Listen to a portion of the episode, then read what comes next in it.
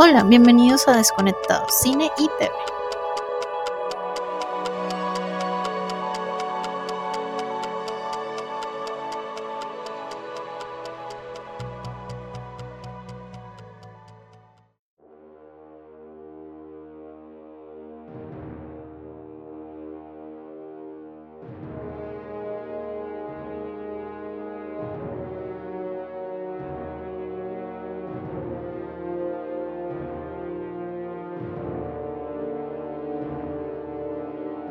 Buen día, buena tarde, buena noche.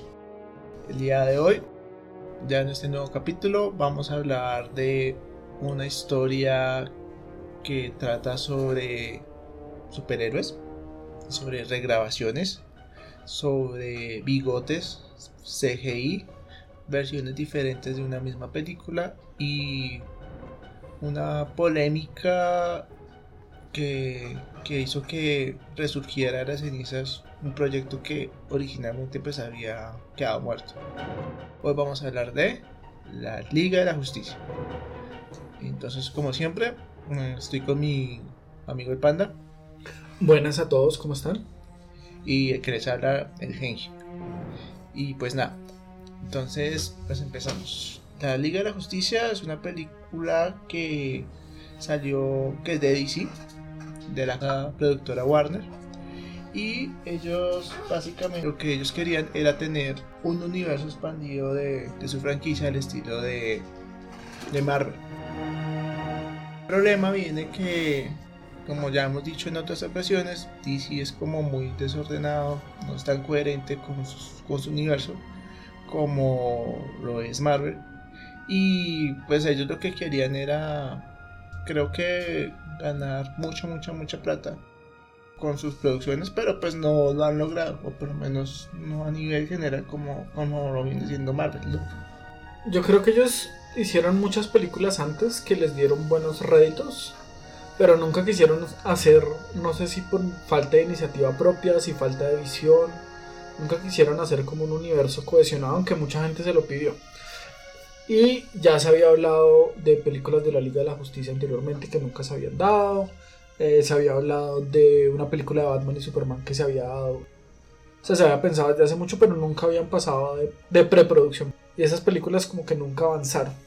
Es más, cuando se hizo la película de Batman de Tim Burton, Tim Burton iba a dirigir una película de Superman que tenía Nicolas Cage. Y ese proyecto, pues, no sé si afortunadamente o desafortunadamente no llegó a la luz porque igual nunca lo veremos.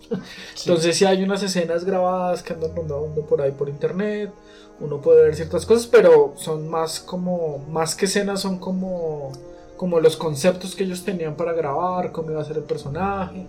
Y pues no, eso no se logró fraguar. No como unas pruebas de vestuario y cosas de ese estilo. Y cuando Marvel comenzó a hacer su universo, ellos se dieron cuenta que tenían ahí una mina de oro y quisieron explotarla rápido.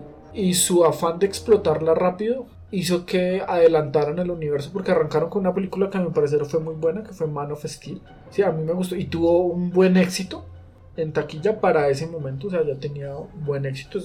Está dentro de las películas mejor rankeadas de, de DC, de Warner, pues no es la más, pero está entre un, o sea, está en muy buen nivel. En las películas de superhéroes que estaban en esa época, bueno, pues estaba mucho más abajo que Avengers, pero, pero estaba bien.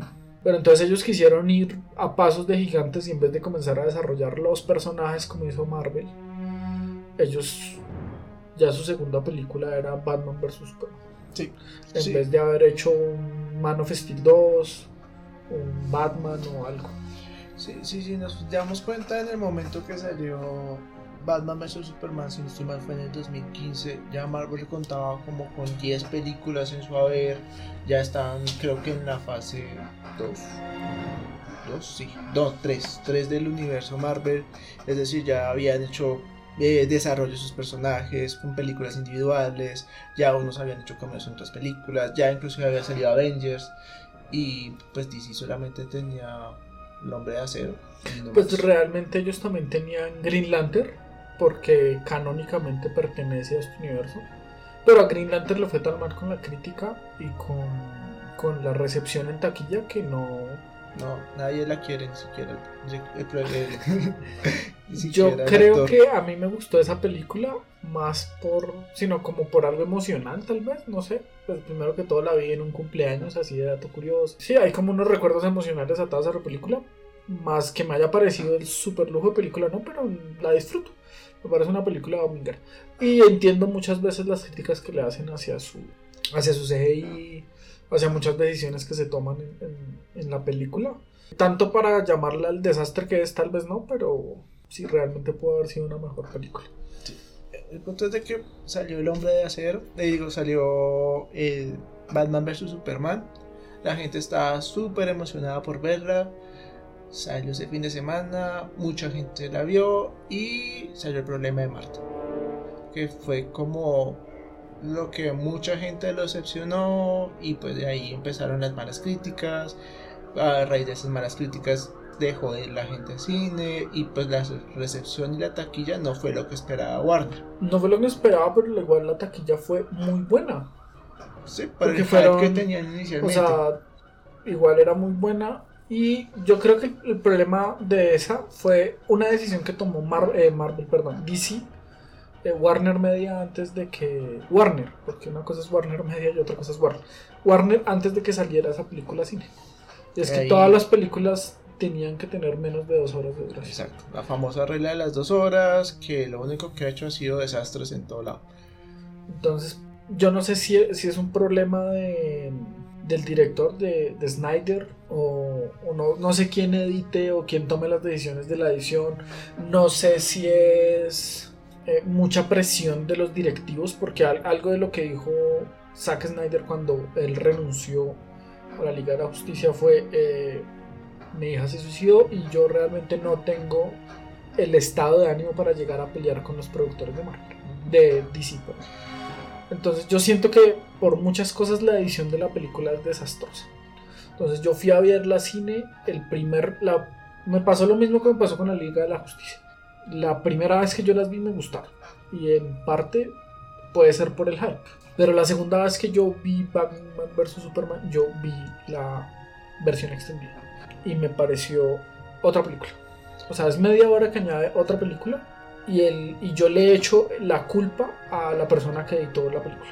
Hay un montón de escenas de la película que se pudieron haber quitado y meter escenas que estaban en el corte extendido. Y me parece que eso es un error muy grande de, eh, de DC. Que de pronto no es, para sus directores no es fácil condensar toda una historia en dos horas.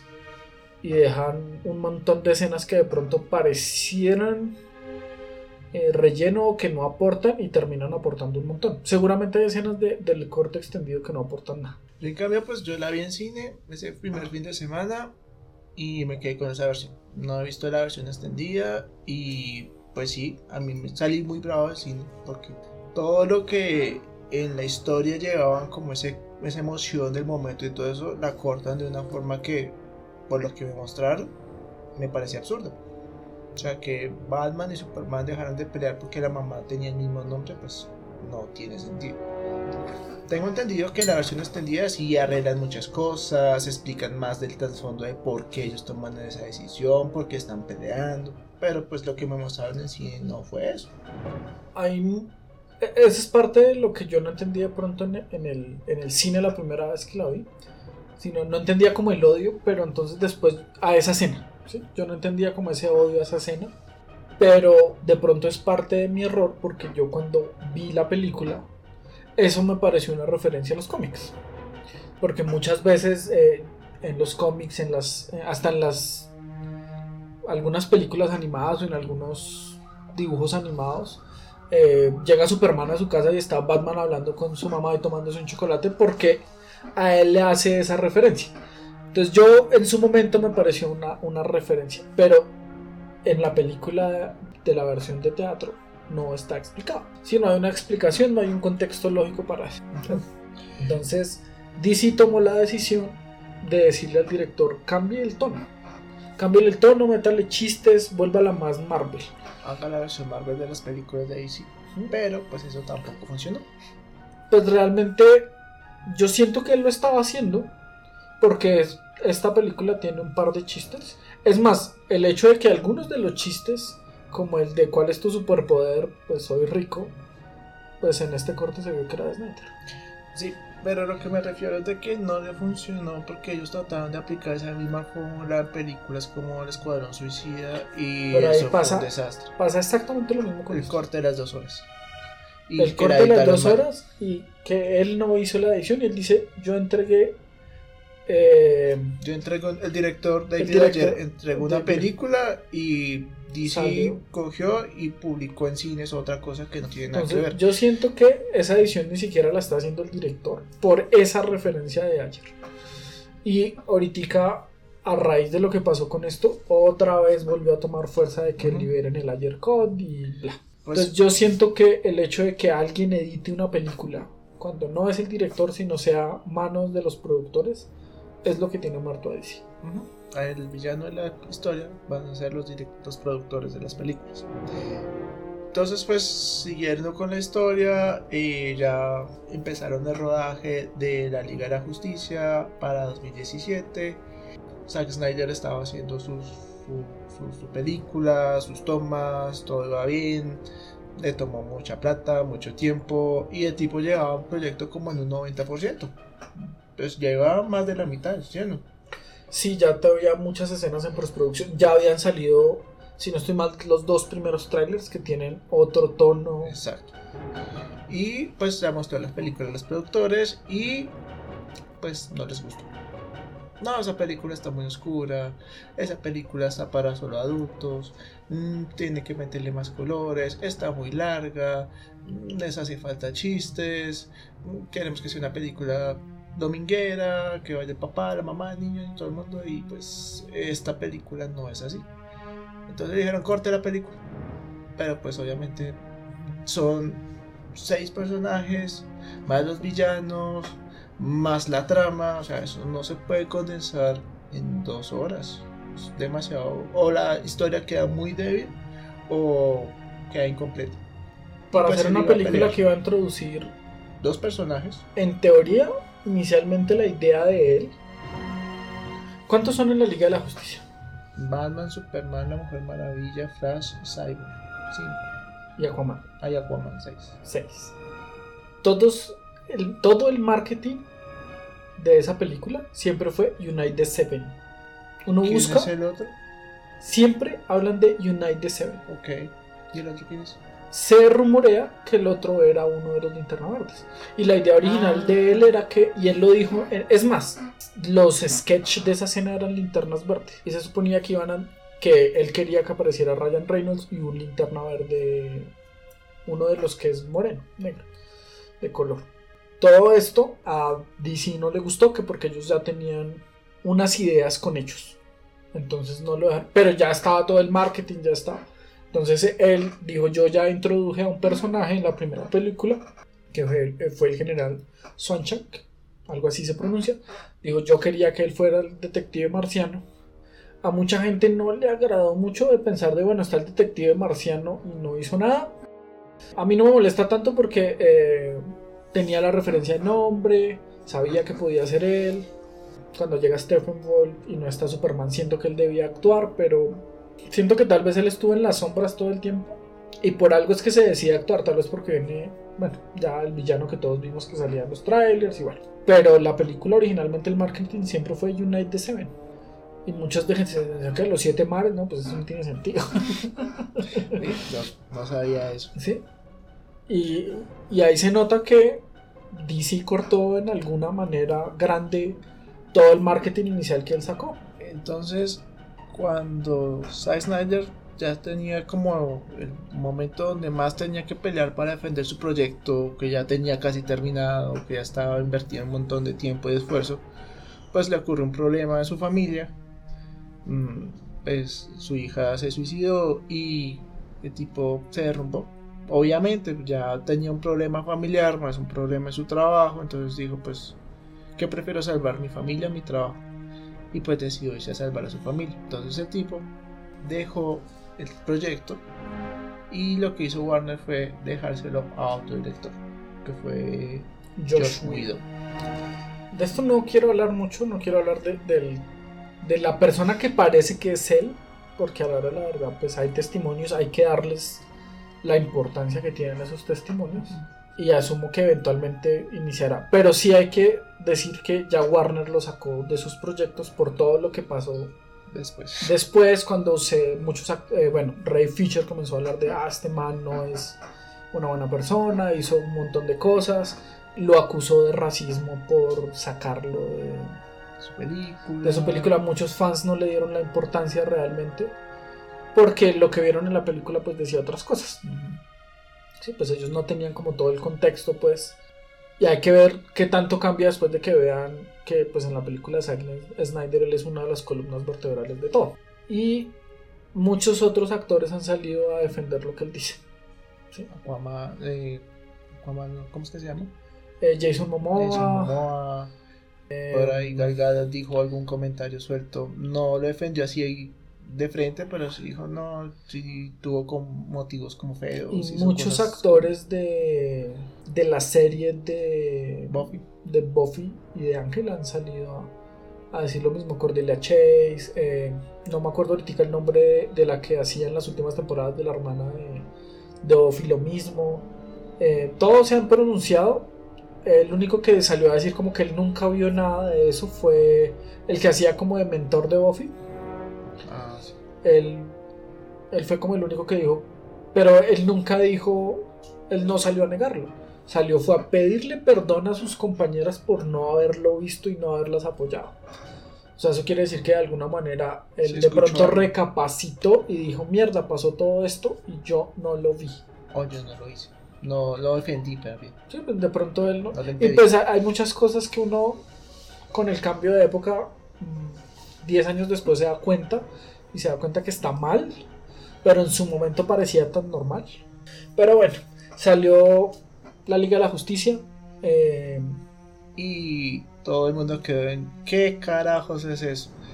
me pasó Pensando exactamente lo mismo. que Yo la- la vi, la disfruté y comencé a ver clips de Superman. Y yo decía, no sé cómo lo toleré cuando lo vi.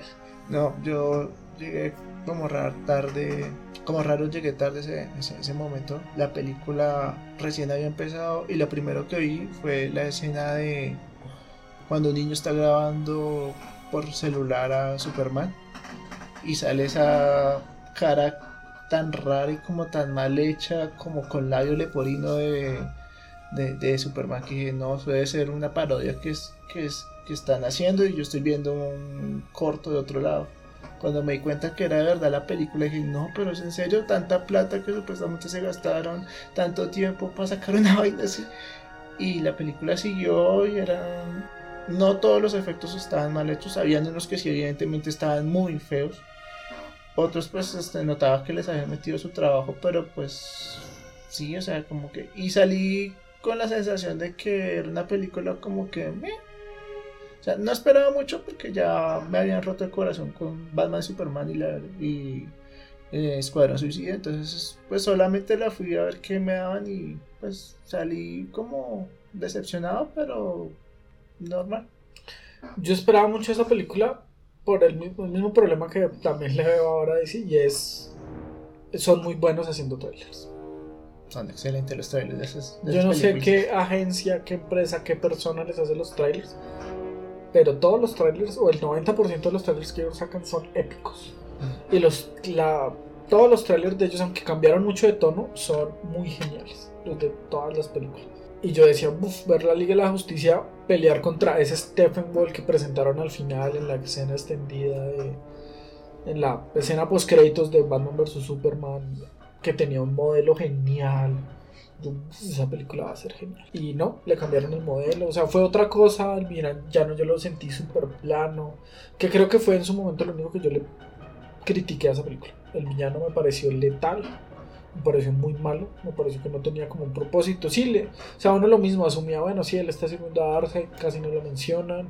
Habla de las cajas madre como si fueran la No sé, cambia tanto lo que uno tenía de percepción que fue en algunos momentos chocante.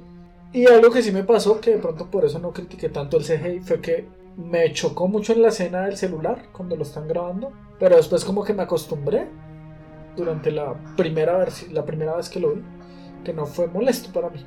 No. Cuando lo vi en los, en- ya en los videos y lo volví a ver en. Volví a ver la película así, ya dije, uy, no, no, esta película no, No, la puedo ver". el final de, por ejemplo, la escena final, cuando sale ese cielo rojo y salen como unos largos gigantes del piso, que no sé bien qué son, como unos gusanos del piso, como fucsias, y va el carro de Batman con el Aquaman encima, esa escena me pareció desastrosa, o sea, pero eso parece Y había algo que me pasaba a mí ahí, y es la los familia. Hay una familia, ucraniana, que yo decía, ¿qué hacía ahí?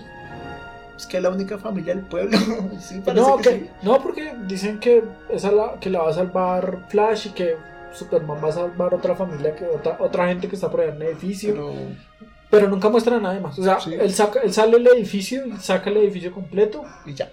Y ahí hay alguien y ve todo a saber quién está ahí. Entonces, mm, bueno, yo sentí realmente que esa película fue un Frankenstein.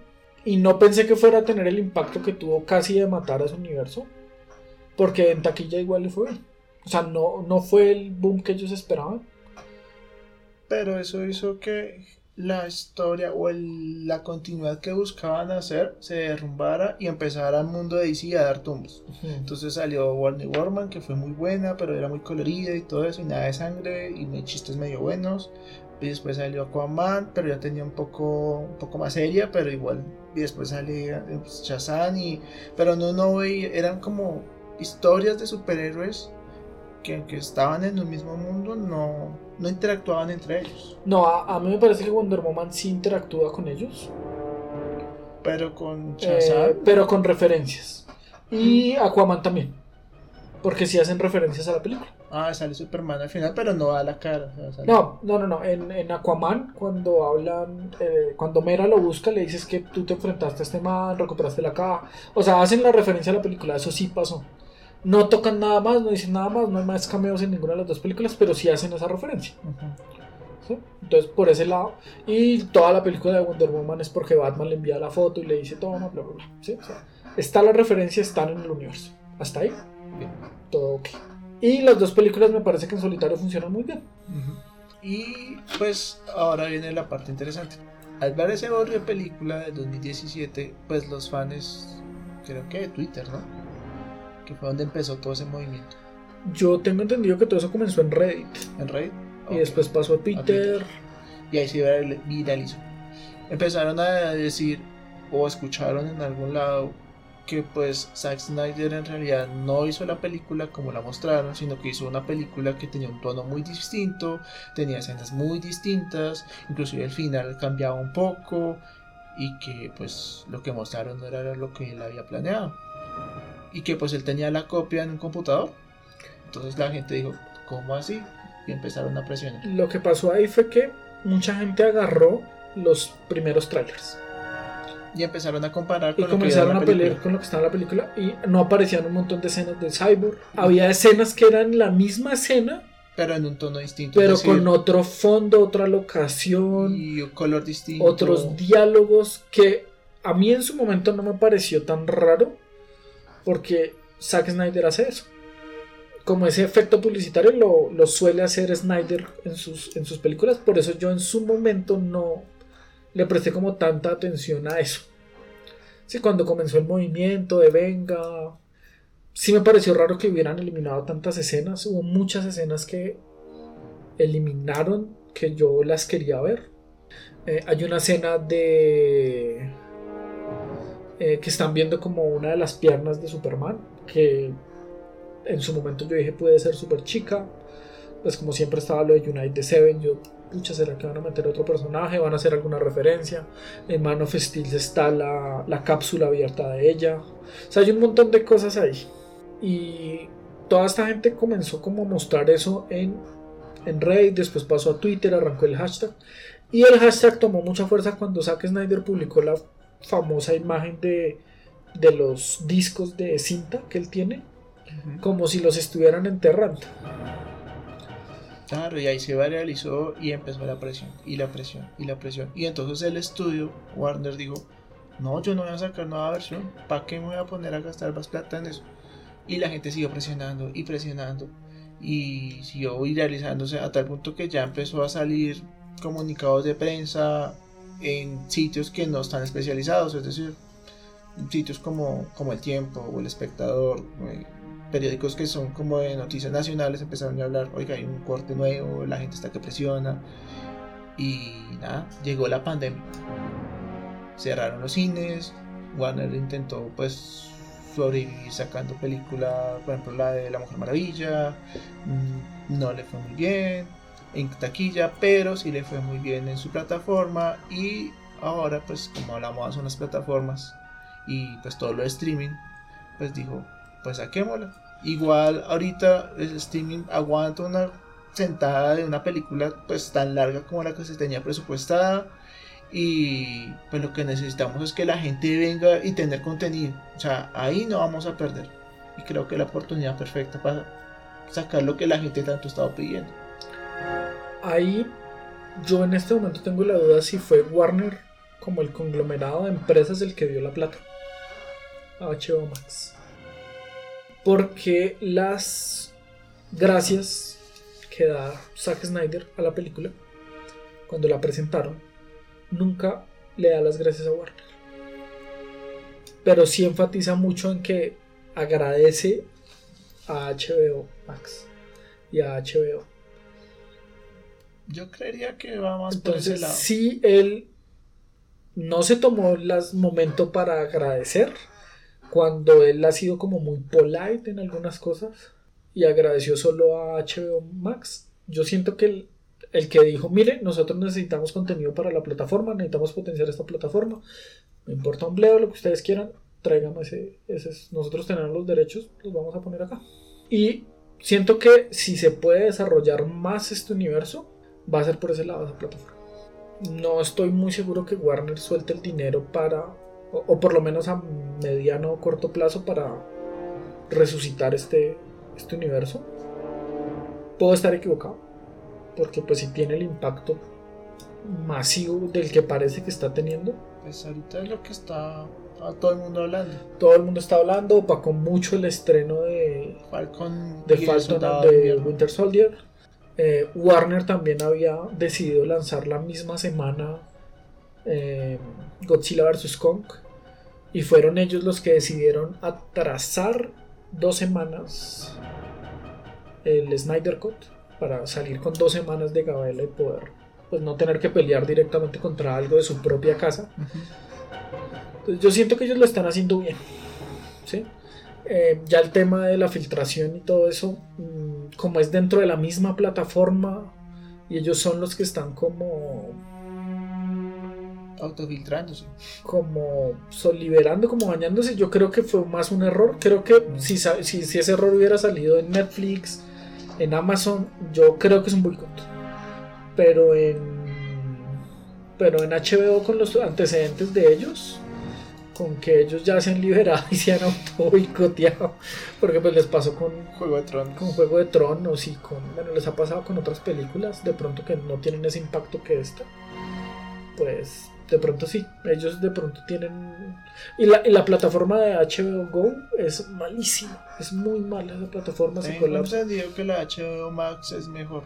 Pero sin embargo, en, en Asia se, se apagó. No aguantó Sí. la cantidad de gente porque Asia y Europa todo el mundo estaba que la problemas. veía, la veía y colapsó. Le echan la culpa a Microsoft porque los servidores no aguantaron, etcétera. Pero el punto es de que la película logró el hype y la emoción que hacía mucho tiempo no contaba una película de DC. Y fuera de eso, la crítica la apoyó más. O sea, no es una película de 100 en Rotten Tomatoes, pero pues la crítica dice sí, la película es mejor. Y la fanaticada está, está, está en el cielo. O sea, todo el mundo está diciendo esa película es muy buena, que cómo fue que hicieron. Y nosotros la vemos y sí, tienen razón. La película es absolutamente buena, es muy muy buena en comparación de lo que hizo Josh Whedon y lo que sacaron en cine. Sí, yo no estuve en Twitter tan involucrado en el movimiento. Sí que firmé las peticiones para el release del Snyder Code y eso y lo firmé con mi correo. Y ahorita intenté como darle promoción de, de decirle a la gente, venga, compre la película, réntela. eh, si tiene acceso a la, a la plataforma, hágalo. Si puede, métale plata. Sí, si puede, métale la plata. Yo sé que igual mucha gente la va a piratear y yo pues entiendo por qué lo hacen. No hay, no hay mucha facilidad de verla acá.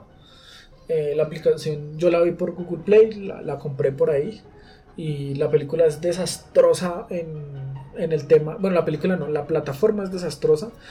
Eh, si uno quiere cambiarle el lenguaje y la pausa se, se, se sale.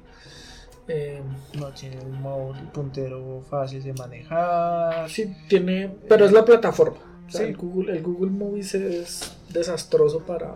Y bien caro. Eh, y hay unas películas de, de 100 mil pesos ahí que pues realmente no... Por ahora no recomiendo que tengan esa plataforma. Pero la película vale la pena. Yo siento que son cuatro horas que afortunadamente yo las vi de recorrido, pero no hay que verlas. Creo que en su momento cuando avisaron que iba a ser una serie, el man tenía claro que iba a ser, porque la dividió de tal manera en que está la pausa para que la gente en sus casas pare y diga mañana veo el otro pedazo, en un rato veo el otro pedazo. Está claro ahí. No todos son del mismo tiempo y siento que no cortan feo la película. Sí, la película está partida como en seis actos distintos y lo que vemos en la película del 2017 como en los primeros 10 minutos, acá dura todo el primer acto que son como 40 minutos. Eh, si no estoy mal, son los dos primeros actos. Sí, eh, hay muchísimas escenas que no sacaron. Al principio uno sí nota como que, uy, fue madre, cambió, por ejemplo, el tono del color en la película, cambió la música. Uno cree que son bobas, pero eso afecta mucho la secuencia de las escenas. La escena inicial de Wonder Woman, que en la película de 2017 viene siendo, pues sí es emocionante y uno ve que la vieja pelea y saca sus efectos y todo. Pero la escena que uno ve en Snyder ya la ve un poco más épica. O sea, ya uno ve que la... Es, es no solo como la escena y los cortes, sino usa otra música. Hay una escena en la película de... que es la de las Amazonas. Que yo sentía en todo momento que las Amazonas estaban corriendo. Sí, o sea, llegó este man y tenemos que correr. Entonces llega el malo de la película y dice, esta es mi piedra. Entonces todas las Amazonas lo que hacen es coja la piedra y salga corriendo y se la empiezan a pasar unas a otras, a otras, a otras. Y al final pues el tipo es tan fuerte que las derrotan, ¿no? Y es que ni siquiera intentan, da la impresión de que ni siquiera están peleando. Están corriendo. Que están corriendo. Y al final, ya cuando se ven derrotadas, dicen tenemos que avisarle a Diana, bla, bla. Y hacen todo un ritual. Que yo no sé qué tanto le aporte a la película realmente. No, pero la de 2017 no muestra mucho sí. ritual. No, ellos agarran la flecha y ya en flecha. como que se hizo de noche, lanzan la flecha y ya, se acabó. Pero acá hacen un ritual en esta película y uno siente que acá están peleando. O sea, el man sí es más fuerte que ellas, ellas son... Eh, sí, son como... Son mujeres mucho más fuertes, pero siguen siendo mortales. No son como Diana. Y se ve que están igual peleando. Sea, se ve que están luchando por salvar esa cosa. Y se ve que son una tribu guerrera. Sí, inclusive ellas están dentro de un templo y en la película de Zack Snyder se cae el templo por un precipicio y eh, muere un montón de gente, pero todas dicen... Y es un sacrificio, yo lo vi como un sacrificio y... que ellos hacen para poder contener al man y tras vez matarlo, listo, no funciona. Siguen peleando las que quedan mientras le dan tiempo a la, a la reina Hipólita para huir. Al final llega el ejército antes de que mate la reina y se va este señor. Pero uno ve en todo momento que están peleando. Sí, que sí tienen, están tratando de sacar la caja para protegerla, pero están peleando. Y le da todo un contexto de que por qué ahora están buscando la caja. Porque en las otras películas no se sabe. O sea, estaban las cajas, cuentan la historia, cambian al personaje que, que derrotan, porque en la anterior película es Steppenwolf, aquí es Darkseid. Cortan un montón esa escena de cómo es que la esto. Porque... No, pues, o sea, no explican por qué las cajas empiezan a vibrar o por qué están despertando. O sea, como que en la película de 2017 muestran que las cajas despiertan porque sí y no se sabe más. Mientras que acá explican, no, es que lo que pasó fue que tiene que ver con lo que pasó en Batman vs Superman y lo que generó, entonces eso que las cajas empezaron a vibrar y es por eso que ese tipo llega a la Tierra y bueno, ahí sigue la historia como tal. Entonces uno ve un contexto, un enlace. Yo siento que acá todas las escenas son así. O sea, de pronto seguir es generar más y más spoiler, pero yo siento que todas las escenas son así. Uh -huh. De pronto algunas aportarán y mucha gente dirá, eh, después de verla, tal escena no me aporta. Y sí, tal vez en cine verla se hará muy pesada. Pero para la plataforma, para verla en casa, me parece que de pronto pudo haber sido media hora más corta, tal vez. Pero siento que todas las cuatro horas están bien aprovechadas. O sea, siento que es un producto completo. Una película muy larga, pero siento que es un buen producto. Pero lo- Y se lo siente bueno hecho con amor. aunque es larga, uno no, o sea, como que uno dice, no, pues yo me aguanto y me veo el siguiente acto porque este quedó muy bien y ya no aguanto saber qué pasa. O sea, tiene como ese enganche y no, no aburre, no duerme. El tiempo, aunque es largo, es justificado y, y, es entretenido. O sea, no, no, no siente que, que se vuelve un suplicio ver la película. Sí, no, yo no la sentí un suplicio. Ah, hay escenas que de pronto me parecen como largas. Ah, Hay una escena en la que están sacando como el cuerpo de Superman con una pala. Y siento que de pronto se torna un poquito. Pero después pasa algo en una conversación que estás teniendo al lado o, o la siguiente escena y ya como que recobra el ritmo. No sé si de pronto pudo haber tenido un mejor ritmo toda la película. No manejo muy bien todavía ese concepto. Pero podría ser por ahí que podría, se podría hacer mejor. Pero en general yo le doy a esa película. Siento que todos los personajes están mucho mejor trabajados. Se nota ahora una cosa básica y es que hablan de tres cajas al inicio. Una la entierran los humanos por ahí a- en cualquier palo que está ahí enterrado. No le tienen ni siquiera como, ay, sí, eso está ahí, olvidémonos de eso. Y, de- y en la película anterior aparece Cyborg con ella de la nada. O sea, yo la tenía guardada ahí en el palito. Y ya. Y acá por lo menos ya hay un contexto de por qué la tiene. Que uno se lo puede imaginar en la otra película, claro, es que ya lo revivieron con esa caja, bla, bla, bla, bla, bla. Pero Bueno. no lo dicen, no lo En la muestran. 2017 sí lo menciona. Cyborg dice, a mí me utilizaron la tecnología de la, casa, de la caja para, crear, para crearme a mí. Y pues por eso yo tengo conocimiento de la caja porque estaba en el laboratorio de mi papá. Ya. Ya. Pero él llega la- con la. O sea, entró- Sí. fue al laboratorio, la tenía él en la casa, se la pidió prestada al papá. No se sabe. No se sabe. No, y no, cuando llega, no explican. O sea, aparece tipo con la caja y ya como a los 10 minutos explican, es que yo la... Yo sabía que existía. Mientras que él acá como que desde que el papá le dice venga es peligroso tener esta caja al casi, casi al inicio de la película, él está escondiendo la caja. Y él la- la ha llevado a varios lugares y hay un momento en el que la vuelve a enterrar a menos de un metro. ¿no? Y, y ahí vamos, por ejemplo, al tema que vos hablas de Cyborg. Cyborg en la película 2017 es un personaje secundario al igual que Flash. O sea, son como personajes que están ahí como de relleno para decir de que es un grupo de superhéroes, pero no explican muy bien, por ejemplo, por qué Cyborg todo el tiempo está haciendo mala cara.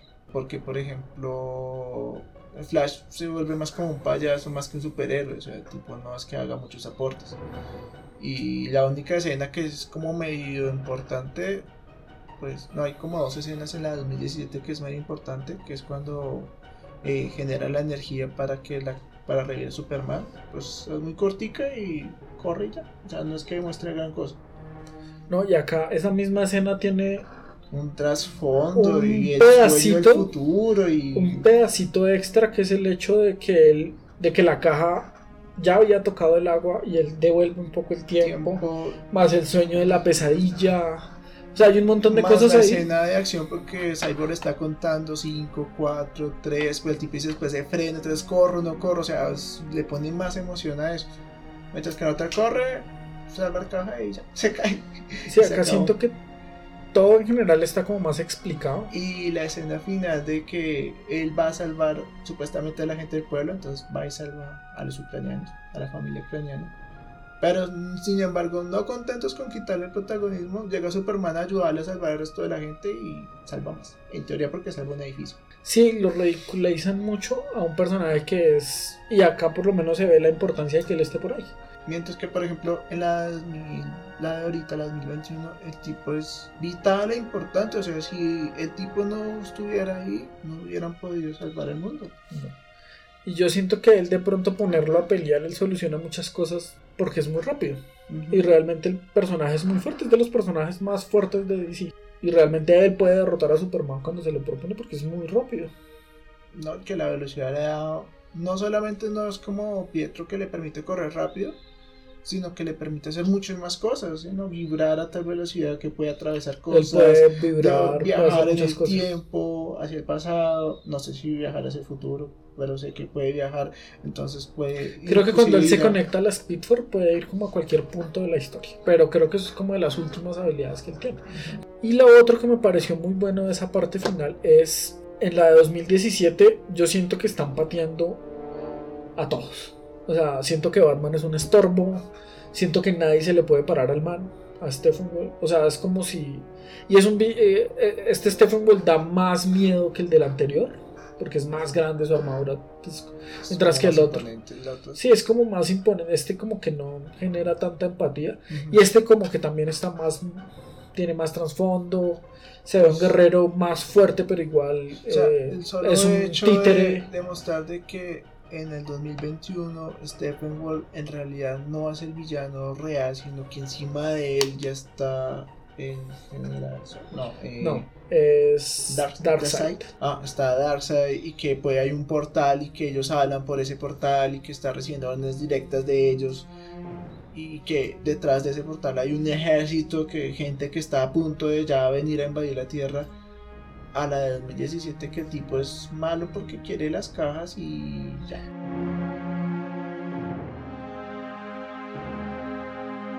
En el 2017 uno nota que la Liga de la Justicia están todos bravos. O sea, la Mujer Maravilla está en contra de Batman porque quiere regresar a Superman. Eh, Aquaman le tiene bronca a Cyclops, pero porque cree que es malo.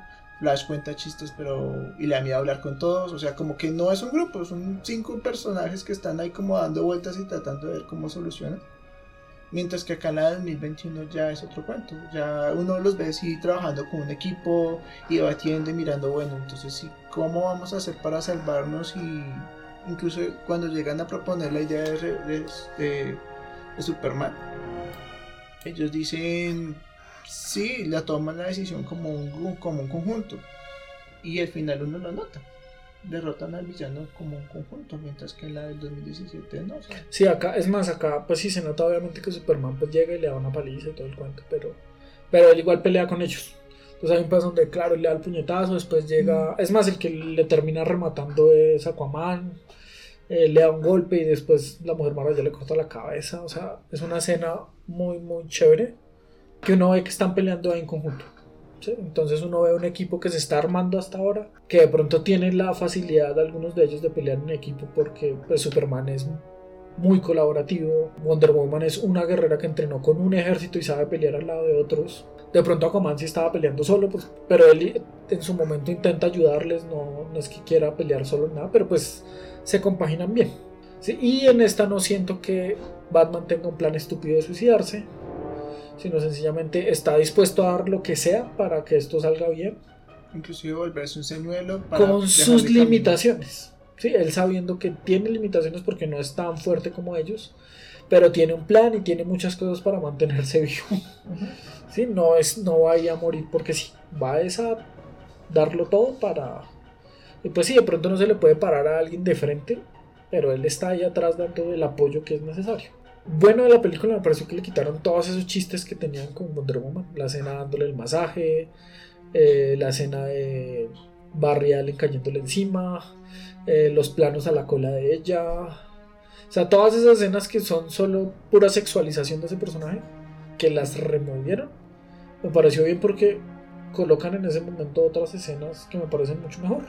Sí, eso es verdad. Ya, por ejemplo, ahí uno la ve a ella diciendo como frases empoderadas o frases de que por ejemplo, dice tú me perteneces y dice no, yo no le pertenezco a nadie, cosas así, ese estilo que uno dice "Bueno, es un buen referente.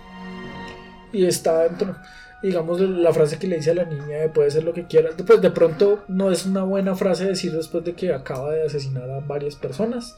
Pero, pero me parece una. O sea, me parece que son buenas referencias dentro de lo que se podía incluir y no con esos chistes que había antes de, ay, no, pues tirémosle al hombre más rápido de la tierra encima. Entonces, ese tipo de cosas que las hayan removido. sí. Y me parece que mantuvieron chistes que estaban bien. El, el chiste de yo soy el más rico, removieron ese del brunch. Eh, yo quería que dejaran esa escena de alguna manera. ¿El brunch? No, la escena del brunch no, pero la escena de la carrera. Ah, la que al final. Me parecía un buen, un buen toque a los cómics, pero pues bueno. Igual esa escena tenía pues la escena con el bigote de Superman. Bigote asqueroso que no. Pero siento que en general toda la película, sí, tienen toda la razón. Es muy similar en, de pronto en la línea básica argumentativa. Y es que llega una persona por unas cajas que están abandonadas acá desde hace mucho tiempo. Tienen que revivir a Superman para que los ayude. Lo logran revivir y, Derrotan al mal. y derrotan al malo y ya. O sea, en eso es igual a la otra persona, en esa línea argumentativa. Pero es cómo lo cuentan, cómo llegan a los puntos, es como el viaje que tienen todos los personajes para acoplarse porque todos están en un viaje. Si todos, Cyborg, eh, la Mujer Maravilla está lidiando con haber dejado a sus hermanas solas, Aquaman se nota que está empezando su viaje en el mundo de que no sabe el dónde encaja. Y ellos y todo lo que está girando al lado de él como que le están dando un propósito para algo. Eh, siento que Flash acá está en lo mismo. Está tratando de encontrar un camino y un guía para su, su vida y él mismo lo dice en un punto, eh, Superman era mi héroe y ya no está. Entonces ahora él siente un propósito y es que tengo que ayudar a mi papá y tengo la oportunidad de volver a traer a este man acá. Entonces todos están como en un como en su propio viaje individual y de alguna manera compaginan bien.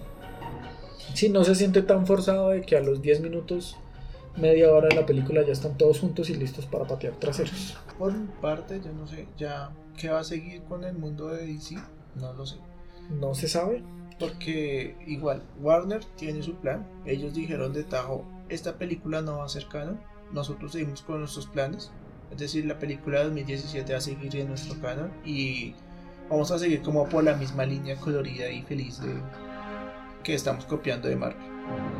Mm, las fanáticos y toda la gente está diciendo ahora ya no que liberen la, la- la película de Snyder, sino que continúen el mundo de Snyder. Se Porque esta película que deja muchos caos abiertos que se tienen que resolver en otras películas. Toda esa escena de epílogo del- de la pesadilla. Yo no sé si era necesaria una escena tan larga, pero la escena me gustó. Pues a mí me parece que en esa peli en esta escena de los ¿qué? 15 minutos es que dura?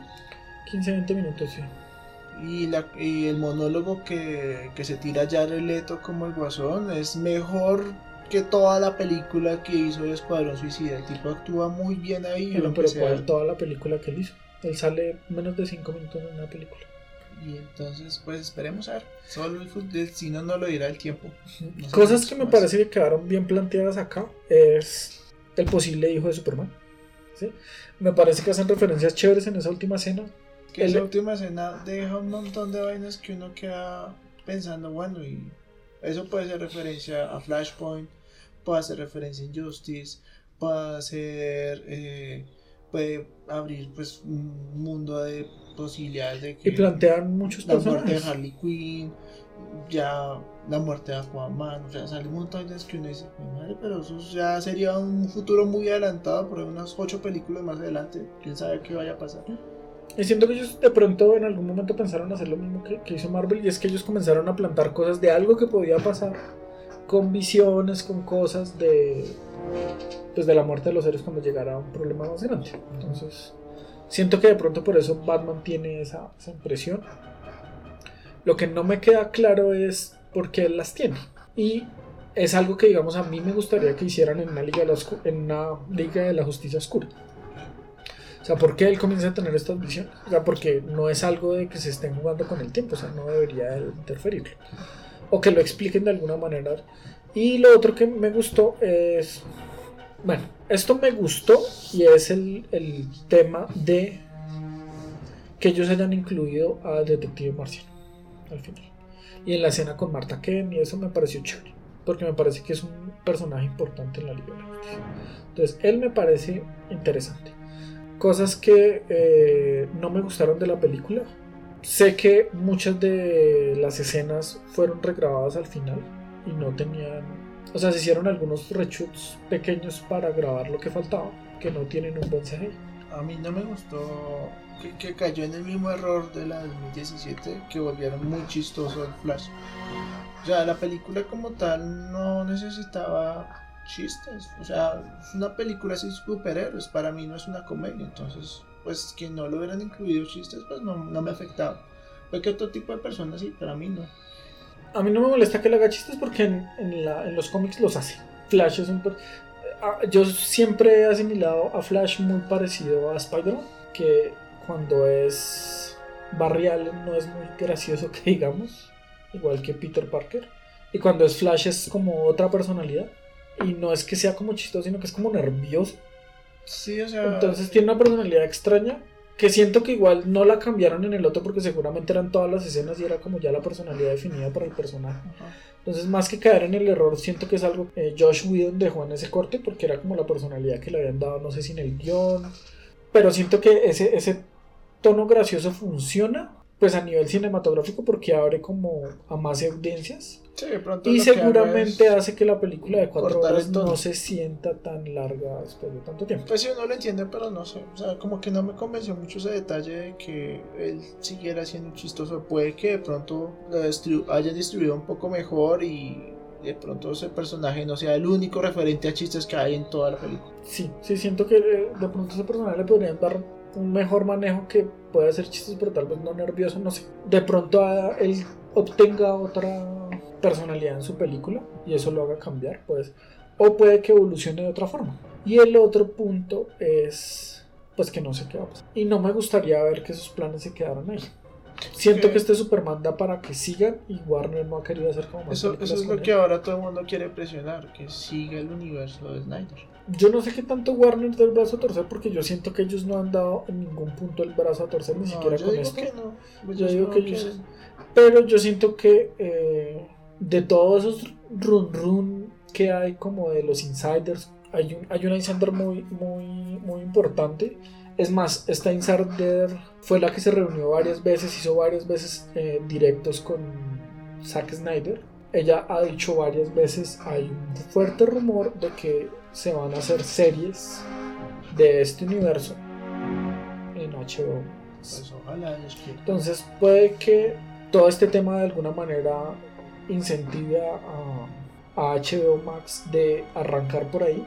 Listo, entonces, eh, calificación final, su merced dijo que no es, ¿cierto? Yo le pongo un 9. Yo siento que esta película desarrolló muy bien los personajes. Si de pronto la, la calificación está alta y, y la película podrá tener muchos errores, pero siento que redime también la película anterior. Siento que es cuando mucha gente salió a decir esa película no va a valer la pena porque es, en teoría es el mismo argumento del anterior. Y ahí es cuando uno se, se da cuenta de que el guion puede estar escrito y por algo es que le dan tanta importancia al director porque él es el que le da como la visión de contar algo a las personas. Y creo que demostró que sí había potencia en este guion, independiente de sus errores. Y lo hizo con cambios de música, con cambios de, de solemnidad, de, de muchas escenas que se notan como con respeto. Que siento que eso es lo que le falta a, la película anterior. Siento que yo, el- la, persona que llegó no respetó como lo que se había hecho y creó un Frankenstein. Yo a esta película sí le doy un 10. Película me gustó muchísimo. Me parece que es la mejor del universo DC. Me parece que el tono está adecuado, las escenas están muy bien logradas, la caracterización está bien hecha, la música está muy acorde. Mm, de pronto es muy larga, pero pues uno en la plataforma pues se acomoda y, y la puede ver. Es muy disfrutable y uno ve que es una mejoría demasiado, demasiado grande. Es algo que, que, que, que si uno es un fanático de las películas de superhéroes y las películas de acción, tiene que ver. Entonces, sí, sí me parece que, que el tipo la sacó del estadio. Listo, pues no sé, lo dejamos ahí. Yo creo que por hoy sí lo dejamos acá. Bueno. Les agradecemos a todos los que se unan a, a escucharnos esto. Síganos en nuestras redes sociales. Eh, la semana pasada subimos el de Avatar. Esperamos hacer otro pronto. Para el próximo fin de semana tal vez reunirnos y hacer uno. Y pues pronto se viene también Godzilla vs. Kong. También toca hacer de eso. Y arrancó, pues ya terminó WandaVision, ya terminó, ya comenzó Falcon. Falcon and the Winter Soldier y hay otras películas por ahí que están rondando eh, que estaban como entre la lista inicial que nosotros votamos para este año, ya hay varias series que han arrancado y hay pues varias películas que ya se han estrellado con la trica como Cherry. Cherry, que ya la vi.